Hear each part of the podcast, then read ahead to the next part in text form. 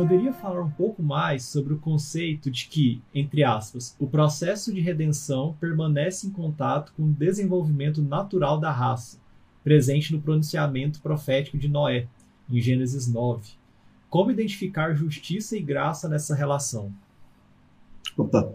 É, o, o, a aliança com Noé, se nós olharmos, ela, é, ela tem um, é como se fosse um reflexo de um espelho ou de uma imagem que passa pela, por aquilo que acontece em Gênesis 1 e 2, quando Deus fala ao homem de crescer, multiplicar e tudo mais, ela se repete e coloca ele ali e Deus fala novamente com Noé nesses, nesses aspectos. E depois nós vemos todo o desenvolvimento da raça humana a partir dos três filhos de, de Noé. O que a gente tem que, e só puxar aqui de novo a pergunta, o que a gente tem que lembrar uh, como, como identificar justiça e graça é, nessa, nessa, nessa relação. Esse pronunciamento profético de Noé em relação à bênção e maldição sobre, sobre os filhos. Tem, tem algumas coisas que a gente precisa é, entender aqui bem, bem primordialmente. Primeiro, Noé ele foi justo, ele foi um homem que andou segundo os caminhos do Senhor, mas que tomou o maior do porre depois que ele teve a, a condição de fazê-lo assim que ele saiu da arca. Então a raiz do pecado era algo que ainda, que ainda estava ali, certo? E ainda assim, Deus ele coloca, ele coloca o arco-íris no ar. E só falando aqui bem rapidamente, gente, é, não deixem de usar o arco-íris porque existem grupos que usam com outros, sabe, para outras coisas. Eu acho que uma coisa que foi tomada da gente que a gente precisa tomar de volta. Isso é um dos símbolos mais lindos que a gente tem da aliança. Agora voltando para que a gente tem que falar aqui. Então, é, ter esse, esse símbolo demonstra para Moisés que a raça humana seria preservada. Por isso que a aliança com Noé é chamada de aliança da preservação. E dentro desse contexto, a primeira coisa, uma das primeiras coisas que nós vemos é Noé sair da arca, tudo mais.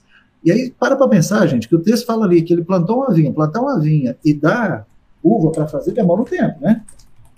Para que isso aconteça. Então, não foram assim alguns dias. Deus ainda abençoa Noé de tal forma que Noé se torna um segundo Adão. Em todas as perspectivas daquilo que nós vimos dentro é, do, do, do capítulo 1 e 2 de Gênesis. Com relação à justiça, e isso é algo que eu acho muito importante ser falado também. A, a teologia que é pregada hoje, temos até 11 minutos, né, Tem um minuto. A teologia que é, que é pregada hoje é uma teologia muito de, de graça, sem justiça de Deus, que pode vir do jeito que você tiver, e a gente canta isso, vem como está, que Deus vai te receber e tudo mais. Verdade. Mas se não houver arrependimento, não, não há essa transformação. O filho pródigo, o irmão mais velho lá do filho pródigo, ele fica extremamente chateado com o pai, porque o pai tem compaixão, é gracioso e abraça o arrependimento do irmão. Veja as três coisas que o filho se opõe diretamente com relação ao pai. Então, a gente tem que entender que essa questão de é, justiça, e agora eu vou voltar lá para o primeiro pro capítulo de Gênesis, ela tem que existir. O nosso Deus, ele é um Deus justo. O nosso Deus, ele vai trazer sobre a terra, no dia final, a justiça final dele. Isso vai acontecer. E o que nós temos, então, no Antigo Testamento, andando paralelamente com todo o tempo da graça de Deus, é a justiça de Deus. E se nós somos bons crentes que frequentamos a escola dominical ou não, nós sabemos que Deus é perfeito em todos os seus atributos. Ele não é mais gracioso e menos justo, ele é gracioso e ele é justo. Quando o Senhor Jesus voltar e a sentença final for outorgada, Aqueles que estão com ele vão viver com ele para sempre. É receber dele sua graça, seu amor, sua bondade, para todos sempre vivemos nesse mundo de maneira gloriosa. Ainda tem que escrever aquele livro, Pedro, que estou faltando escrever até hoje, que você me pediu, mas eu já chego lá. E aqueles que não estão com Cristo vão ser, eu acredito, lançados no inferno. Metaforicamente, um lago que arde com fogo e enxofre.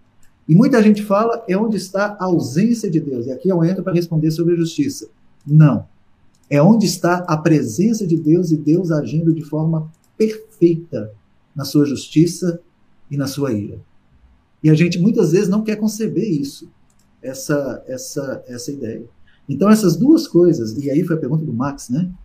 É isso mesmo? Isso, Max. Max, a pergunta é, é, é uma. Eu acho que foi dele, eu até perdi aqui. É, Mas é, é uma pergunta realmente é, muito boa. Como identificar justiça e graça nessa relação? Eu vou dizer de uma maneira mais simplista agora. Veja a história da revelação como um todo. Isso sempre aconteceu. Israel vem como um povo, uma parte dela inteira perece no deserto, outra entra, se tornam idólatras edo, eno, enoístas, né? Que fala? Isso mesmo? Não, hedonista é de, de prazer. Acho que é enoísta mesmo. Eles tinham Yahvé como. Eles não eram politeístas, eles tinham Yahvé como o maior do seu Deus, mas adoravam outros deuses uhum. para que fossem supridos em algumas coisas. Não é uma questão de politeísmo. Yahvé ainda era o maior entre eles. Mas é isso. Veja a história que você vai ver essa paralelamente essa justiça de Deus vindo depois de maneira muito forte, verbal e ativa no meio do povo.